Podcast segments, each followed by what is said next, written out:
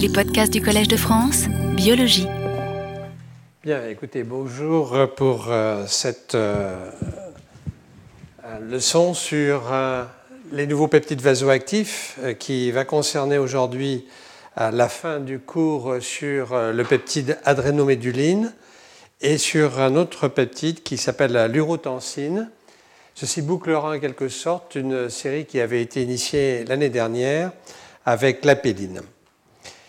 Euh, pour euh, ce qui est de euh, l'adrénoméduline, nous avons vu la dernière fois qu'il existait plusieurs récepteurs de l'adrénoméduline qui étaient eux-mêmes composés de deux molécules.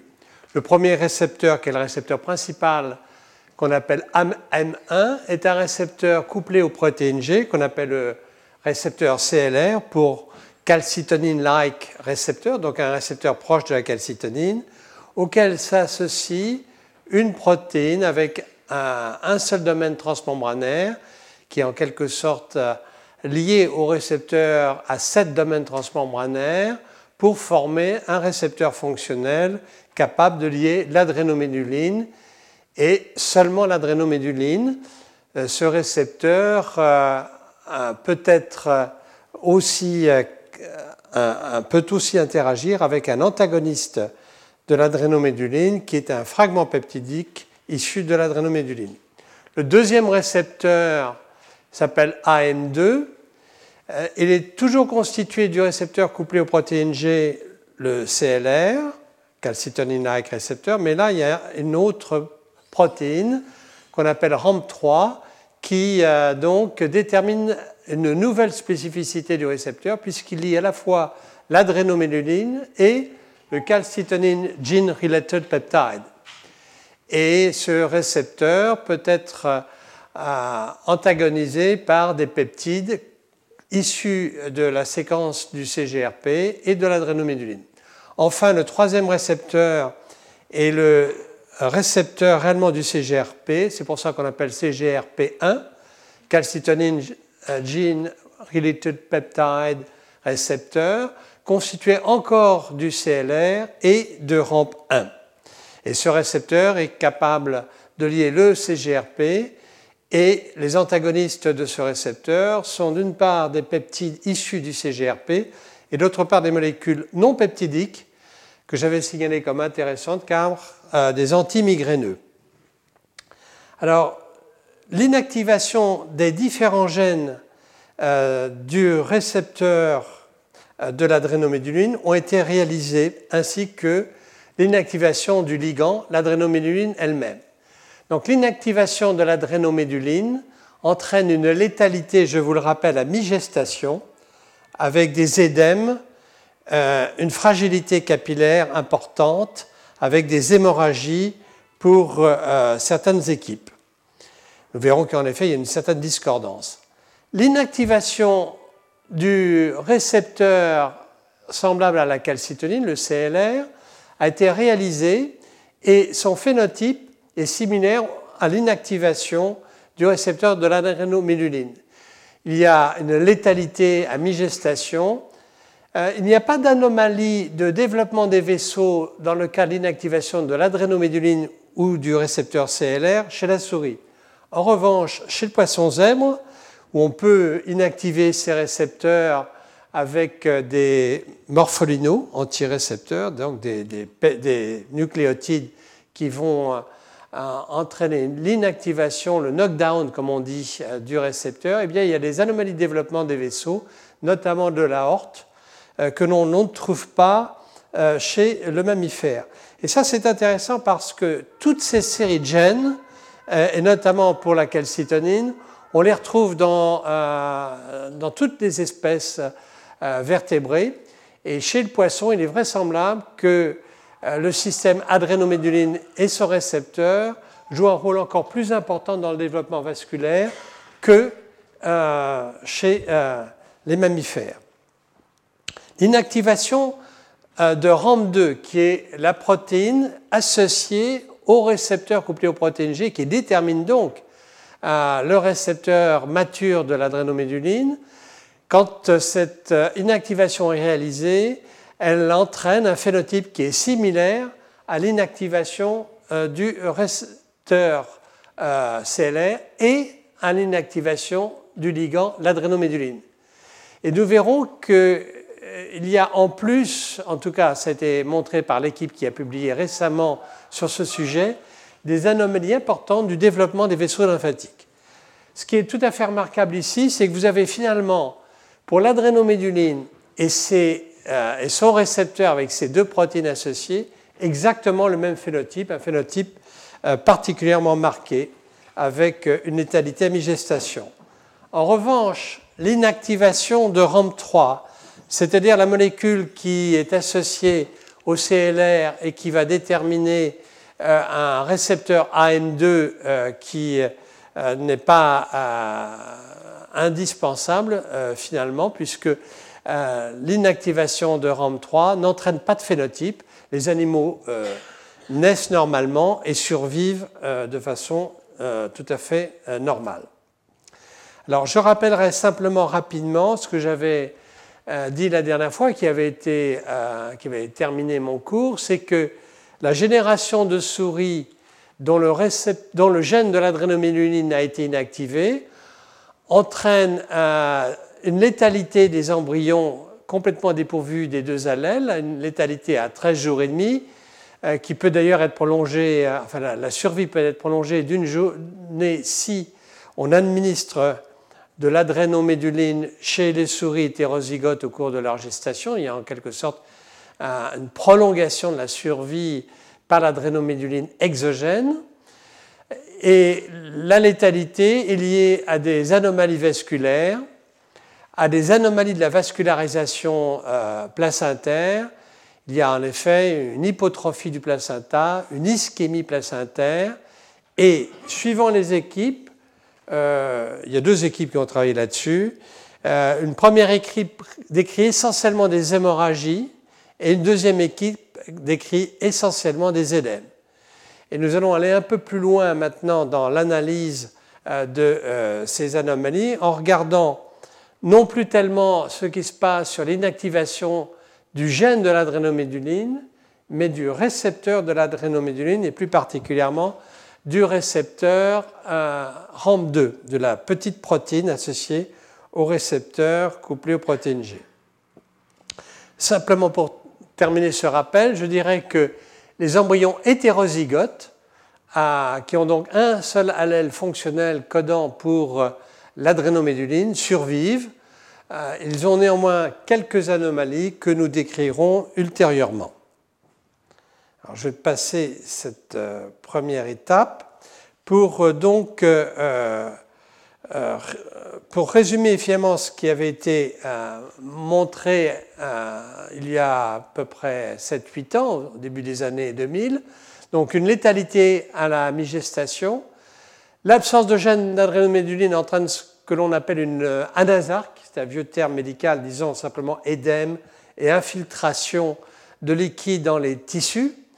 Euh, pour une équipe, il y avait en outre des anomalies cardiaques avec une hyperplasie trabéculaire au niveau du ventricule qui arrivait à être pratiquement obstruée, un amincissement aussi des parois artérielles que nous allons retrouver avec l'inactivation du récepteur cette fois-ci.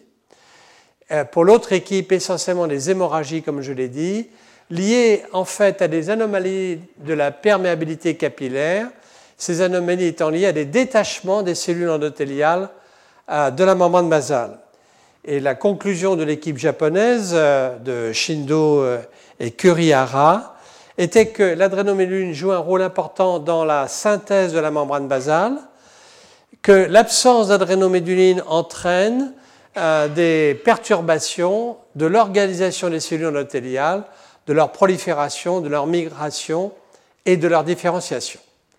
Alors maintenant, qu'en est-il quand on s'intéresse aux récepteurs Donc, euh, deux articles ont été publiés côte à côte en début 2008 euh, sur euh, l'inactivation de cette molécule RAM2, qui est donc la molécule fichée dans la membrane plasmique, associée au récepteur couplé aux protéines G et qui détermine le récepteur de l'adrénoméduline.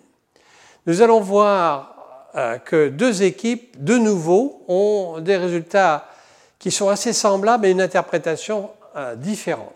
Et en fait, on peut réconcilier, je pense, les travaux. C'est ce qui fait l'intérêt de la réflexion en détail sur ces deux articles que je vais faire devant vous.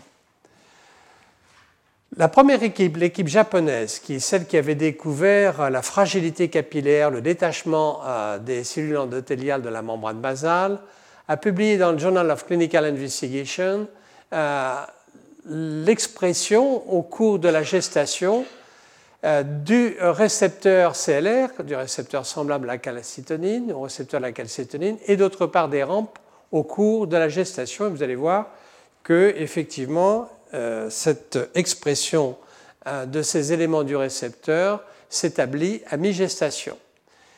Il montre que l'inactivation génique de RAM2 conduit à une létalité à 13 jours et demi avec des hémorragies et cette fois-ci des édames importants disent-ils. Des anomalies des cellules vasculaires qui sont très similaires à celles qu'ils avaient décrites pour l'inactivation du gène de l'adrénoméduline, c'est-à-dire un détachement des cellules endothéliales à partir de la membrane basale. Et d'autre part, la paroi artérielle euh, de l'aorte notamment semble amincie euh, et désorganisée. Il trouve que les molécules de jonction et d'adhérence vasculaire qui lient en quelque sorte les cellules endothéliales entre elles et à la membrane basale sous-jacente, que ces molécules de jonction euh, sont insuffisamment exprimées et peut-être euh, de là une désorganisation de la euh, barrière endothéliale. Et puis, euh, ils ont étudié aussi la souris hétérozygote adulte avec un seul gène pour RAM2 et ils montrent une barrière capillaire anormale, hyperperméable et une néoangiogénèse diminuée. L'adrénoméduline étant angiogénique, si son récepteur est insuffisamment exprimé, il pourrait y avoir une diminution de la néoangiogénèse. Alors rapidement, euh, le premier point, c'est donc l'expression au cours de la gestation, quand on regarde chez l'embryon entier, du récepteur de l'adrénoméduline euh, qui euh, s'établit à partir d'environ jour et demi jusqu'à la fin de la gestation de même que l'adrénoméduline. Et donc, quand je parle du récepteur, c'est non seulement du récepteur CLR, mais de RAM2 et de RAM3. Le point intéressant, c'est que RAM2 est exprimé seulement dans les cellules endothéliales euh, en mi-gestation. On, voit que RAM2 était en effet exprimé au niveau de l'endothélium des artères ombilicales et aussi au niveau euh, euh, de l'aorte euh, dorsale, par exemple. Donc ce que l'on voit bien, c'est donc une expression de l'adrénoméduline et ses récepteurs dans l'endothélium. Maintenant, quand on regarde l'effet de l'inactivation de RAM2, on observe que les sacs vitalins des animaux à 13 jours et demi sont très édémaciés. On voit l'absence de développement correct de euh, l'artère vitelline chez les animaux dépourvus de RAM2. On voit aussi des euh, épanchements péricardiques signalant une insuffisance cardiaque vraisemblablement.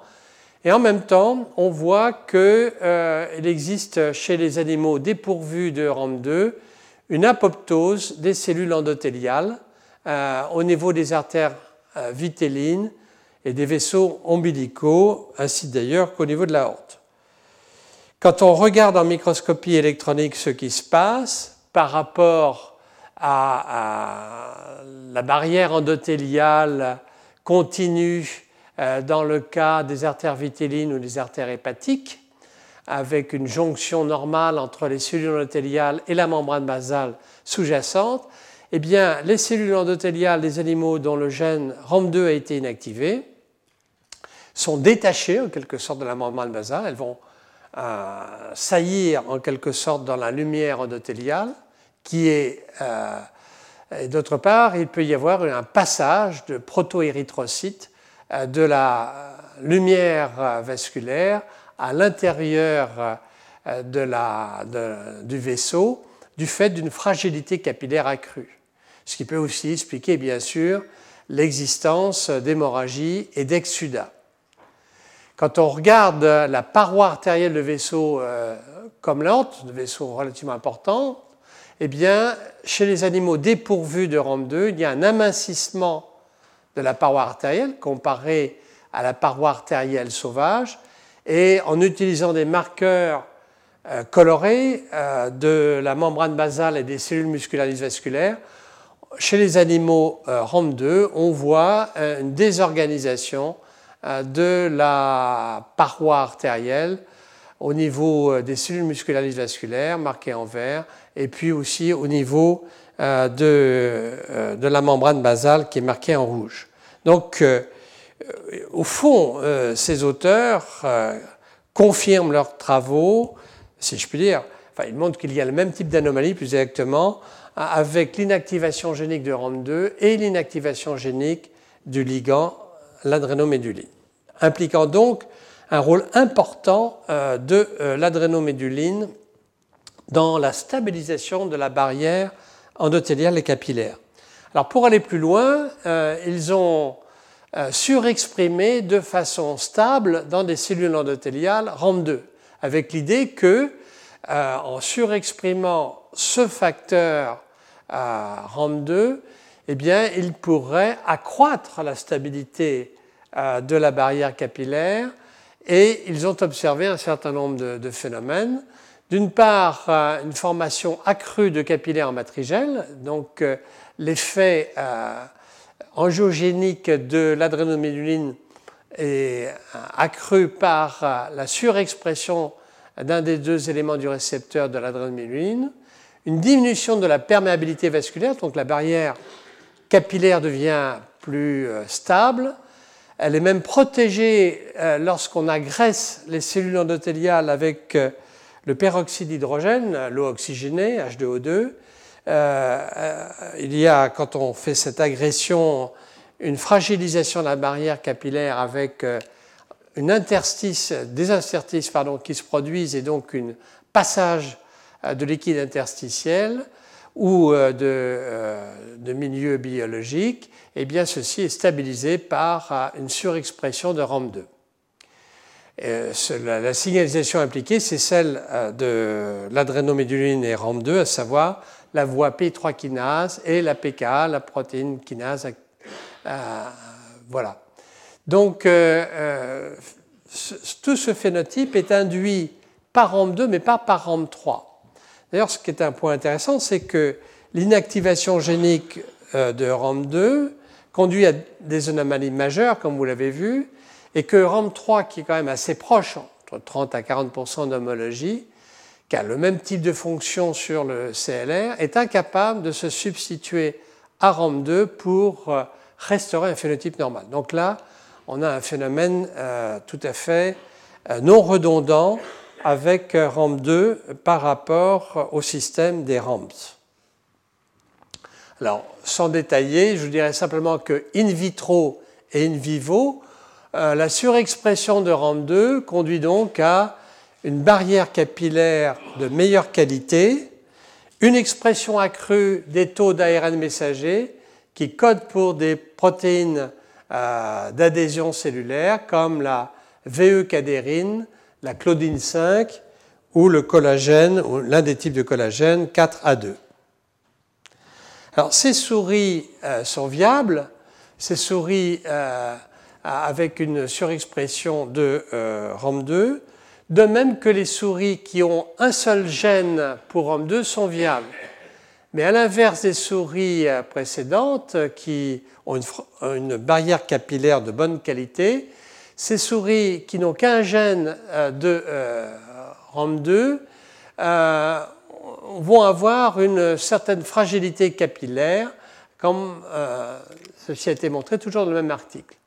Tout d'abord, ces souris euh, ont euh, une légère hypertension, ils ont 10 de, elles ont 10 mm de mercure de plus que les souris sauvages. Ceci parce que l'adrénoméduline a un effet hypotenseur qui est donc perdu lorsque, en partie en tout cas, lorsque l'un des deux allèles du récepteur est inactivé. Quand on leur perfuse d'ailleurs de l'adrénoméduline, elles ont une réponse hypotensive mais moins marquée euh, euh, pour l'adrénoméduline que les souris sauvages. Euh, et d'autre part, elles répondent moins bien aux stimuli angiogéniques. L'adrénoméduline est pro-angiogénique. Et le fait de n'avoir qu'un récepteur, enfin qu'un allèle sur deux fonctionnel, entraîne une diminution de la réponse aux stimuli angiogéniques, on va le voir dans un instant, et une augmentation de la perméabilité capillaire. Donc vous avez ici l'image en miroir de ce que je vous ai montré pour une surexpression in vitro et in vivo de RAM2. Alors, la réponse réduite aux stimuli angiogéniques est un point intéressant parce que conforte l'idée que l'adrénoméduline joue un rôle dans l'angiogénèse, dans la formation de néovaisseaux. Je dirais simplement qu'avec euh, différents types d'études in vivo, euh, on peut montrer qu'effectivement euh, l'adrénoméduline euh, joue euh, ce rôle et que un seul allèle manquant entraîne une moindre production de petits capillaires issus d'anneaux aortiques in vitro, entraîne aussi une moindre production de néovaisseaux lorsque l'on implante du matrigel chez des souris. Lorsqu'on fait ce type d'expérience, eh bien, euh, le matrigène a un effet euh, pro-angiogénique, mais qui dépend du, background génétique de la souris. Et donc, les souris qui n'ont qu'un des deux allèles fonctionnels du récepteur AMP2 euh, vont avoir une production diminuée de microvaisseaux. La perméabilité capillaire peut être étudiée par différents modèles expérimentaux chez, chez, la souris. Par exemple, on peut administrer la carragénine euh, qui, entraîne un édème de la pâte. Et on peut mesurer la taille de la pâte ou le volume plus exactement de la pâte avec des jauges. Euh, on peut aussi euh, provoquer un édème cutané avec l'injection d'histamine. L'histamine entraîne une augmentation de la perméabilité capillaire avec une diffusion du plasma dans les tissus. Et ceci peut être suivi par des molécules qui restent normalement dans le secteur vasculaire et qu'on va retrouver anormalement dans le secteur extravasculaire. Et puis encore euh, un autre modèle qui est le modèle de l'édème cérébral. Quand on met les souris au froid, elles développent un édème qui peut être quantifié en pesant tout simplement le, poids du cerveau au bout de quelques jours. maintenant, tous ces modèles, euh, le, fait d'avoir un allèle en moins du récepteur de RAM2 entraîne une augmentation de la perméabilité capillaire et donc un édème de la pâte accrue, une hyperperméabilité vasculaire à l'histamine et un édème cérébral marqué. Donc, euh, la conclusion de tout cela, c'est que euh, joue donc un rôle important sur la perméabilité des vaisseaux, mais là, pour l'instant, j'ai surtout parlé des vaisseaux sanguins. Et ces, anomalies, euh, ce, pardon, ce rôle de l'adrénoméduline sur la perméabilité capillaire, euh, que je vous ai montré avec ces expériences euh, raffinées chez la souris, conforte tout à fait des études qui avaient été faites in vitro sur des cellules, des cellules endothéliales de veine, par exemple, où on retrouve exactement le même type de perméabilité vasculaire euh, qui dépend de l'adrénoméduline. L'adrénoméduline réduisant l'hyperperméabilité euh, de euh, cellules endothéliales d'origine veineuse ou de cellules endothéliales provenant de la barrière cérébroménagée, ou dans les deux cas, l'adrénoméduline entraîne une augmentation de la résistance de cette barrière capillaire. Donc, euh, pour conclure cette première série euh, de, travaux euh, importants, le phénotype de ces souris avec une inactivation complète du gène de l'adrénoméduline est tout à fait similaire au phénotype des souris qui n'ont pas d'adrénoméduline du fait de l'inactivation génique de l'adrénoméduline, du gène de l'adrénoméduline. Il n'y a pas d'anomalie de perturbation de la vascularisation, j'entends par là de la disposition, de la formation des vaisseaux. C'est plus subtil que cela. Néanmoins, RAM2 est un facteur essentiel de l'intégrité de la paroi vasculaire qui réellement dépend euh, donc euh, de ce, de ce facteur et euh, il n'y a pas de substitution possible par un cousin éloigné RAM3. Donc la perméabilité capillaire dépend réellement du système adrénoméduline et de son récepteur constitué des deux protéines CLR et RAM2. Alors, il n'y a pas de molécule qui renforce la barrière capillaire. Or, ceci pourrait être intéressant dans certaines circonstances, notamment euh, lorsqu'il existe euh, des chocs dus à des vasoplégies avec des perméabilités capillaires très accrues, comme j'ai signalé pour l'histamine, la bradykinin.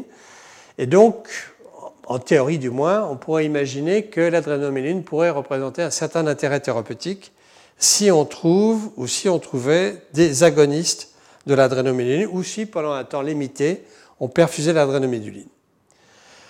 Alors maintenant, je vais montrer l'autre travail d'une équipe américaine dirigée par Kathleen Caron qui a travaillé avec Oliver Smithies. Oliver Smithies euh, qui a beaucoup travaillé sur le système rénine-angiotensine au passage et qui a eu le prix Nobel il y a deux ans, en fait pour euh, avoir mis au point tous les systèmes d'inactivation génique euh, avec Mario Capecci, sont deux très grands chercheurs.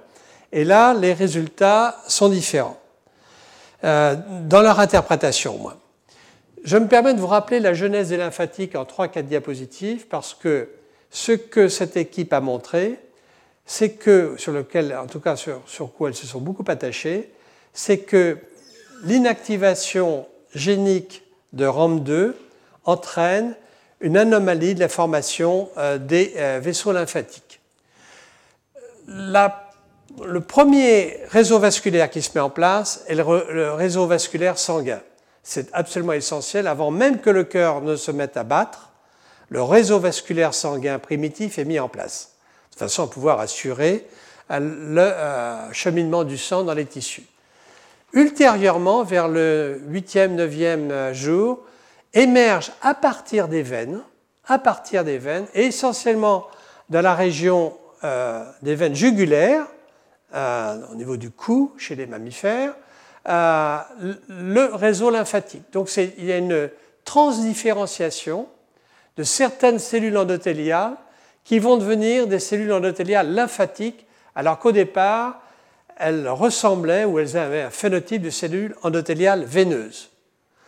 Et progressivement, ce réseau lymphatique va s'accroître et se développer avec euh, l'organisation suivante un réseau capillaire lymphatique euh, situé notamment au niveau de la peau, au niveau euh, de l'estomac, enfin de l'intestin, euh, et cheminant de pair avec le réseau artério-veineux. le réseau lymphatique progresse jusqu'au niveau de ganglions lymphatiques et finalement, euh, avec des vaisseaux de plus en plus larges, le canal thoracique se forme. C'est un canal thoracique lymphatique qui va s'aboucher dans euh, la veine sous-clavière euh, pour pouvoir drainer par tout ce système le liquide interstitiel formé vers le sang veineux. Et donc il y a une recirculation qui se fait à partir du liquide interstitiel progressivement avec un système de valves au passage qui assure le cheminement de ce réseau qui se fait à basse pression euh, comparé au réseau vasculaire. Et quand on regarde dans le détail, euh, on voit que le capillaire lymphatique est fait de, comme d'ailleurs le capillaire artériel d'environ trois cellules endothéliales, qui se chevauchent les unes les autres. Il n'y a pas ces jonctions serrées que l'on observe euh, au niveau des capillaires du système vasculaire. Ceci permet la capture euh, euh, du liquide interstitiel de macromolécules qui vont pénétrer donc à l'intérieur du capillaire lymphatique. Alors les cellules endothéliales sont arrimées en quelque sorte à la matrice extracellulaire grâce à des filaments euh, qui donc vont bloquer euh, la cellule endothéliale et ces filaments sont importants dans la mesure ils vont euh, en quelque sorte être des, molécules réceptrices, des, sortes de, molécules qui vont s'étirer sous l'effet de la tension lorsqu'il existe une augmentation du volume euh, extracellulaire, du volume euh, des liquides interstitiels, ou lorsqu'il existe des molécules, ou voire même des grosses molécules, voire même des particules comme des bactéries ou des, ou des euh, cellules métastatiques cancéreuses. À ce moment-là, ces cellules endothéliales qui ne sont pas jointives vont glisser l'une par rapport à l'autre et du fait de l'étirement des filaments euh, le, liquide lymphatique va passer. Mais tout ceci se fait à très bas débit par rapport au débit, euh, au torrent circulatoire. Là, je dirais que ce n'est pas un torrent, c'est un, ruisseau par rapport au torrent, pour vous donner une idée. Il y a un certain nombre de marqueurs de ces euh, capillaires lymphatiques, euh, notamment, j'en dirais un mot, la podoplanine et euh, live qui sont, live qui sont des molécules de différenciation des cellules endothéliales lymphatiques. Alors, comment se fait cette différenciation à partir des cellules endothéliales veineuses? Eh bien, par un facteur essentiel, un facteur de transcription qu'on appelle PROX1, qui de façon très précise sur une partie seulement de la circonférence de la veine jugulaire ou de la veine cardinale antérieure, va entraîner cette différenciation des cellules endothéliales en cellules endothéliales lymphatiques. Donc PROX1 est un facteur qui va indiquer au programme génique de cette cellule endothéliale qu'elle doit se modifier en cellule endothéliale lymphatique, capable ensuite de proliférer et de se développer, entre autres, sous l'effet euh, du VEGFC, qui est le grand facteur de croissance des vaisseaux lymphatiques par rapport au VEGF-A, le grand facteur de croissance des vaisseaux sanguins. Et donc, progressivement, euh, il y a maturation et formation du canal euh, lymphatique, du canal thoracique. L'inactivation de l'un de ces gènes impliqués dans la croissance des canaux lymphatiques, l'inactivation entraîne à la létalité à 14 jours et demi, par exemple pour PROX1, qui est le facteur de transcription impliqué dans la, dans la genèse des canaux lymphatiques. Il n'y a pas de lymphatique chez cette souris-là. Elle développe une acide chileuse, c'est-à-dire une acide avec euh, des lipides euh, du fait de la non-réabsorption de, tous les chylomicro intestinaux qui peuvent être normalement, qui doivent être normalement récupérés par les lymphatiques intestinaux. Euh, de même que pour le VEGFC, il n'y a pas de lymphatique, une acide une létalité un peu plus tardive. Et pour le VEGFR3, qui est le grand récepteur des VEGF C et D, eh bien, il y a pareillement euh, une, létalité très précoce vers euh, le dixième jour.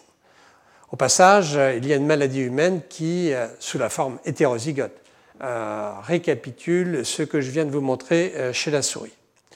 Donc, si vous voulez, ayant ça en tête, vous allez voir que l'équipe américaine de Caron et Smithies trouve que l'inactivation génique de RAM2, que je viens de vous décrire en détail avec les cryptes japonaises, entraîne, euh, lorsqu'on regarde les choses de façon un peu grossière, la même euh, létalité à 13 jours et demi, mais qu'il y a des anomalies des canaux lymphatiques. C'est pour ça que j'ai pris un peu de temps euh, pour bien rappeler comment se faisait la genèse des canaux lymphatiques.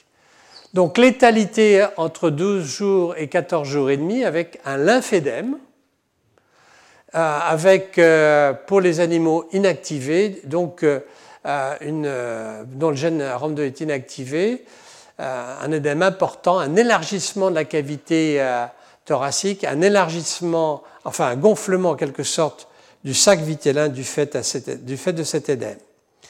D'autre part, ils ont voulu montrer que cette létalité était bien liée à un problème de développement anormal des canaux lymphatiques. Or, vous savez que le système lymphatique est particulièrement riche au niveau sous-cutané. Et sans rentrer dans les détails, ils ont montré euh, que l'inactivation du développement des réseaux lymphatiques en sous-cutané, une inactivation ciblée avec un système un peu particulier d'inactivation génique ciblée qu'on appelle le système Crelox, eh bien, cette inactivation du récepteur de l'adrénoméduline dans le tissu sous-cutané entraîne une létalité. C'est très important parce que si la létalité était réellement liée à des hémorragies viscérales, euh, comme l'indiquait ou comme le faisaient suggérer les expériences précédentes, on ne devrait pas obtenir euh, une létalité avec simplement l'inactivation euh, du, du, récepteur au niveau du réseau lymphatique sous-cutané. Mais en fait, l'inactivation euh, simplement au niveau du tissu euh, sous-cutané est capable d'entraîner ce, phénotype, ce qui implique a priori qu'effectivement une absence de développement des lymphatiques, même à ce euh, secteur tissulaire limité, est suffisant pour entraîner la mort. ils ont montré par une série d'expériences que les vaisseaux lymphatiques exprimaient l'adrénoméduline et les deux composants de son récepteur, le récepteur euh, calcitonine-like récepteur, le CLR, et d'autre part la molécule ROM2, au même titre que euh, euh, dans les cellules veineuses. Par exemple, lorsqu'on regarde en hybridation in situ, l'expression dans la veine jugulaire et dans le sac lymphatique qui va naître de la veine jugulaire, lorsqu'on regarde l'expression de l'adrénoméduline, on voit une expression euh, qui est euh, similaire dans les deux types euh, de cellules endothéliales, montrant bien donc qu'il y a une expression coordonnée d'un gène important dans la genèse des canaux lymphatiques, comme on va le voir. Effectivement, lorsque l'on regarde maintenant dans le détail ce qui se passe eh bien, on voit qu'il y a une diminution de taille des sacs lymphatiques chez les embryons de 13 jours et demi. Ça, je vous pourrais remarquer la, difficulté de ce type d'expérience parce qu'un embryon de 13 jours et demi, euh, c'est vraiment absolument microscopique. Et donc, pour pouvoir regarder et repérer euh, les sacs lymphatiques chez ces embryons, qui en plus sont hypoplasiques, c'est euh, un peu un tour de force. Eh bien, néanmoins, ils ont pu montrer euh, que ces canaux lymphatiques, ces sacs lymphatiques plus exactement, chez qui il n'y a soit plus de récepteurs cellaires, soit plus d'adrénoméduline, ils ont fait les trois inactivations géniques, soit plus de ROM2, eh bien, ont une taille diminuée. En revanche, ils trouvent des jonctions serrées et la présence de filaments d'ancrage. Et donc, pour eux, il y a une série d'expériences histologiques menées. Pour eux, l'anomalie majeure, c'est finalement l'absence de prolifération correcte euh, des canaux euh, ou des, plus exactement des, capillaires lymphatiques du fait soit de l'absence de l'adrénoméduline, soit du fait de l'absence d'un des deux composants euh, de son récepteur. En regardant ici, par exemple, des embryons où l'on détecte les canaux euh, thoraciques qui vont s'aboucher dans la jugulaire, eh bien, avec un marquage qui est fait par le VEGFR3, le récepteur du VEGFC et du VEGFD, qui est impliqué dans la genèse des lymphatiques, par rapport aux embryons euh, sauvages, les embryons dépourvus de ROM2 n'ont pratiquement plus de canaux thoraciques. Donc tout le, liquide interstitiel, tout le liquide lymphatique euh, va rester sur place dans le sac vitellin ou dans les tissus d'embryon, ne pouvant pas réintégrer la circulation euh, générale. Alors, pour résumer euh, ces expériences, il propose la chose suivante. Il propose que finalement, au cours de la différenciation des veines et des cellules endothéliales d'origine veineuse et des cellules endothéliales d'origine lymphatique, il y aurait euh, la séquence d'événements suivante. Dans les cellules endothéliales veineuses, les cellules par exemple de la veine jugulaire, dont d'où vont naître les cellules endothéliales lymphatiques. Bien, dans la cellule endothéliale veineuse, il y a tous les composants de, du récepteur de l'adrénoméduline et activation du récepteur. Mais sous l'effet de PROX1, ce fameux facteur de transcription, euh, qui est à un moment donné actif dans certaines cellules euh, de la veine jugulaire, eh bien, il y a activation à ce moment-là euh, du récepteur CLR et de RAM2, donc il y a une augmentation importante du nombre des molécules réceptrices et progressivement formation ainsi d'un phénotype de type cellule endothéliale lymphatique. Autrement dit, ce sont les mêmes gènes qui sont impliqués dans la veine et dans la lymphatique, simplement le facteur de transcription PROX1 va entraîner une augmentation, une activation en quelque sorte euh, très marquée euh, des récepteurs euh, de l'adrénoméduline dans la future cellule endothéliale lymphatique. Alors vous me direz, mais oui, mais qu'est-ce qui fait marcher PROX1 à un moment donné dans la différenciation? Ça, c'est toujours le problème. On remonte en quelque sorte en arrière, mais il reste à savoir qu'est-ce qui induit PROX1. Euh, naturellement, c'est un sujet passionnant que euh, je ne peux pas aborder car il n'est pas connu. Voilà la raison, en tout cas, euh, à ma connaissance, il n'est pas connu. Donc, si je résume ce, travail de l'équipe américaine, il y a une expression, euh, c'est ça leur découverte, importante et même, je dirais, préférentielle de l'adrénoméduline et de ses récepteurs dans les vaisseaux lymphatiques, expression contrôlée par PROX1, qui est le gène majeur impliqué dans la différenciation lymphatique.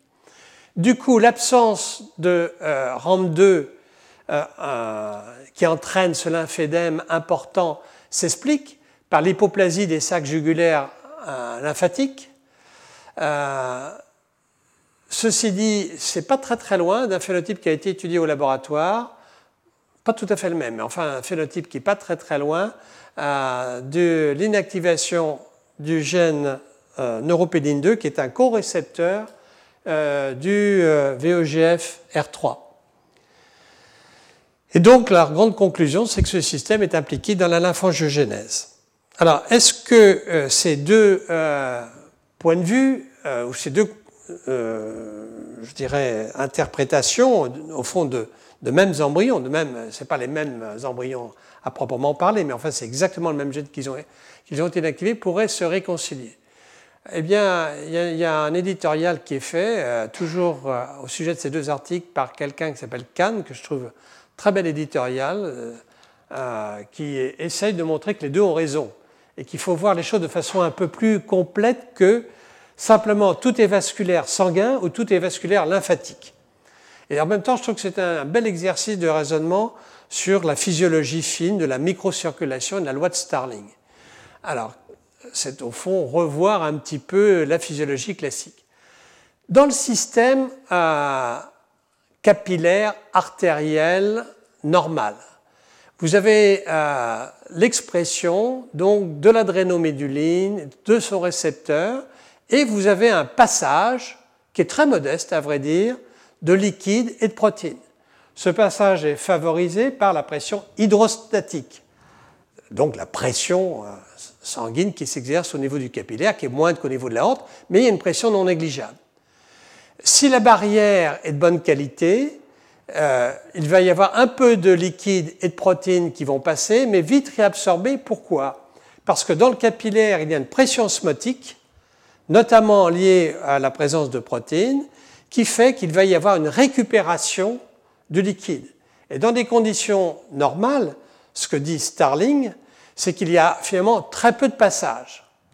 Euh, néanmoins, il y a un système lymphatique que, j'ai décrit dans le détail tout à l'heure, qui lui aussi a l'adrénoméduline, son récepteur, et qui est prêt à récupérer le liquide interstitiel. Mais encore une fois, le débit de l'un, le lymphatique, est bien inférieur au débit de l'autre, l'artériel. Et donc la proposition simple que l'on peut faire, c'est que si on touche un système aussi important, et dans le secteur artériel, et dans le système euh, lymphatique, en perturbant soit l'adrénoméduline, soit le récepteur de l'adrénoméduline, eh bien, on aboutit à un désastre. Parce qu'au niveau du capillaire artériel, il va y avoir une fragilité de la barrière endothéliale vasculaire, comme je l'ai indiqué, premier groupe euh, euh, qui, je crois, de façon convaincante le montre. Donc il va y avoir plus de passages, moins de réabsorption parce que la barrière endothéliale est fragilisée. Et d'autre part, au niveau du système lymphatique, il va y avoir une perturbation là aussi, puisqu'il y a une hypoplasie des euh, capillaires lymphatiques et en plus une aplasie pratiquement du canal thoracique, donc une mauvaise récupération du liquide interstitiel. Donc si vous combinez à la fois une anomalie au niveau de la microcirculation artérielle et de la microcirculation lymphatique, vous avez toutes les chances de terminer mal, euh, c'est le cas de ces pauvres souris, et d'avoir donc un édème, et ça se termine euh, par la létalité à 13 euh, jours, 13 jours et demi. Je pense que cette interprétation est intéressante et qu'elle est sans doute juste, parce que je viens de vous dire que si vous supprimez le VEGFC ou le VEGFR3, son récepteur, si essentiel dans euh, la genèse des canaux lymphatiques, eh bien, il n'y a pas de canaux lymphatiques, et là, notamment pour le VEGFC, les souris meurent euh, à 17 ou 18 jours, elles meurent plus tardivement qu'ici. Donc il faut sans doute imaginer qu'il y a euh, là une perturbation essentielle. Je pense que c'est très intéressant comme histoire parce que ça montre l'intrication, en fin de compte, d'une circulation artérielle, d'une circulation lymphatique. Dans l'histoire de l'angiogénèse, euh, on a toujours tendance à s'intéresser à la circulation artérielle. Quand on était jeune, on avait les vaisseaux artériels colorés en rouge, les veines en bleu. Et puis quand on, était un peu plus euh, euh, savant, il y avait un vague très jaune qui voulait indiquer le, canal lymphatique. On ne savait pas très bien comment le mettre d'ailleurs. donc négligence. Et finalement, le nombre de groupes qui, dans le monde entier, travaillent sur les canaux lymphatiques sont très peu nombreux. Je dis ça parce que dans ce labo, on travaille dessus. Alors, c'est quand même important, avec, avec notamment un groupe finlandais euh, de, de Kari Aletalo qui est absolument super. Mais il y a très peu de groupes. Or, les canaux lymphatiques sont essentiels, je viens de vous le montrer. C'est eux quand même qui, au passage, véhiculent en grande partie les métastases. Hein. C'est très important d'essayer de comprendre comment ces canaux se forment, comment on peut bloquer leur formation. Et euh, j'ajoute enfin que il y a quelques pathologies où il y a des lymphédèmes, par exemple l'irradiation ou la chirurgie du cancer du sein, malheureusement s'accompagne assez souvent de gros bras du fait de l'absence de drainage correct lymphatique pour lequel on est complètement dépourvu de médicaments. Donc là, vous avez des pistes nouvelles. C'est ça l'intérêt de ces cours, c'est de se dire, et vous voyez, c'est 2008, il y a des pistes nouvelles euh, qui, s'ouvrent et je crois que c'était intéressant d'assister même un peu longuement là-dessus. Euh, ce qui va me permettre d'aller un peu plus loin. Je vais quand même vous montrer encore un autre exemple qui peut être euh, intéressant pour se dire qu'après tout, on pourrait peut-être utiliser l'adrénoméduline dans ces lymphédèmes. Voilà un modèle de lymphédème expérimental chez la souris. Alors chez la souris, il est possible de créer un modèle de lymphédème en, dénudant la peau de, la queue de souris de façon relativement proximale, euh, pratiquement on enlève un bon bout de peau et on peut euh, regarder ce qui se passe après 8 euh, ou 15 jours de cette dénudation en quelque sorte de la queue de souris, soit en administrant une, une sérum salé physiologique à titre de placebo, ou au contraire de l'adrénoméduline. Et ce groupe japonais a montré qu'il y avait une cicatrisation de la peau qui se fait beaucoup plus vite euh, lorsque on perfuse de l'adrénoméduline. Euh, la, cicatrisation est, euh, accélérée. Vraisemblablement, si, vous considérez ce que je viens de dire, du fait justement de la stimulation en quelque sorte de capillaires lymphatiques. Et d'ailleurs, un autre groupe a montré que on peut mesurer le débit ce fameux débit des canaux lymphatiques avec euh, des techniques de lymphangiographie euh, où l'on peut suivre un traceur euh, coloré. Comme le débit est relativement lent, c'est jouable. Et on voit qu'en administrant l'adrénoméduline, eh bien, on diminue le débit euh, euh, du fait de la meilleure euh, de la formation d'une barrière endothéliale lymphatique améliorée ou par la promotion de nouveaux capillaires lymphatiques. Donc, je, crois qu'on peut, on peut, on peut, conclure cette première partie en disant donc que l'adrénoméduline est capable euh, d'augmenter, euh, de moduler la perméabilité des cellules lymphatiques euh, in vitro et in vivo. C'était surtout les, expériences in vivo qui sont détaillées, que j'ai détaillées.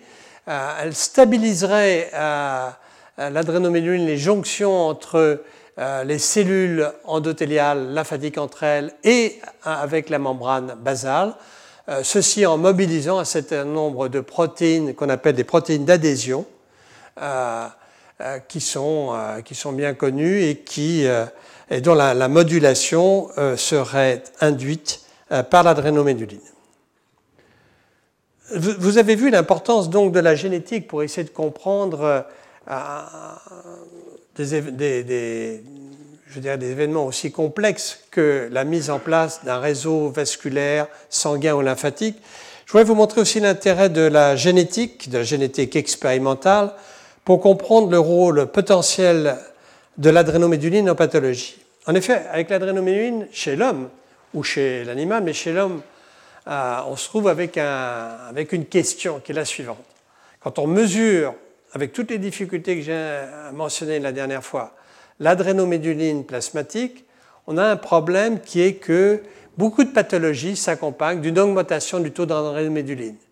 Et euh, il y a deux pathologies pour lesquelles j'avais un peu insisté la dernière fois. Il y a d'une part la grossesse anormale, où le taux d'adrénoméduline est bas, alors que la, grossesse normale, le taux d'adrénoméduline... Ah, pardon, excusez-moi. On va arrêter ça.